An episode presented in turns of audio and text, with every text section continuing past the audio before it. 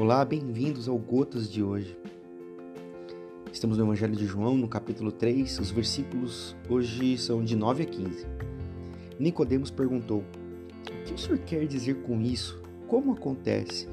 Jesus disse: Você é um mestre respeitado em Israel e não conhece o básico?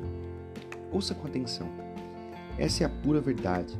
Falo apenas a respeito do que conheço por experiência. Dou testemunho apenas do que tenho visto com os próprios olhos. Não me baseio em boatos, mas, em vez de encarar as evidências e aceitá-las, você as evita com perguntas. Se, quando digo coisas claras como o dia, você não acredita em mim, por que eu falaria das coisas que você não pode ver, das coisas de Deus? Ninguém jamais esteve na presença de Deus senão aquele que veio daquela presença, o Filho do Homem. Assim, o povo, assim como Moisés levantou a serpente no deserto para que o povo pudesse vê-la e crer, é necessário que o Filho do Homem seja levantado para que todos os que olharem para ele com confiança e com esperança legítima recebam a vida real, a vida eterna. Há muita coisa que podemos entender sobre os caminhos de Deus, assim como há muita coisa que não podemos entender. Os caminhos de Deus não contradizem a nossa razão, mas na realidade vão bem além dela. A revelação que Cristo, aquele que veio da santa presença, dos santos dos santos, nos traz, coloca todos os fragmentos de nosso conhecimento em uma verdade plena.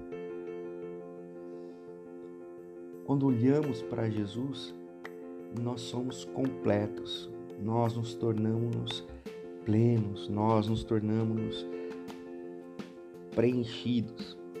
É exatamente nesse movimento de olharmos para o alto é que nós nos encontramos. Nicodemos não tinha capacidade de olhar para o alto.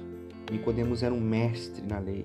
Nicodemos não entendeu o que era nascer de novo, mas Nicodemos era respeitado porque era chefe do partido dos fariseus, mas não entendeu a simplicidade de olhar para o alto. Muitas vezes as pessoas têm status, têm conhecimento, mas não têm a grandeza de olhar para o alto, porque ao olharmos para o alto, nós devemos prostrar-nos, ajoelharmos e dizermos: Nós não, o Senhor é.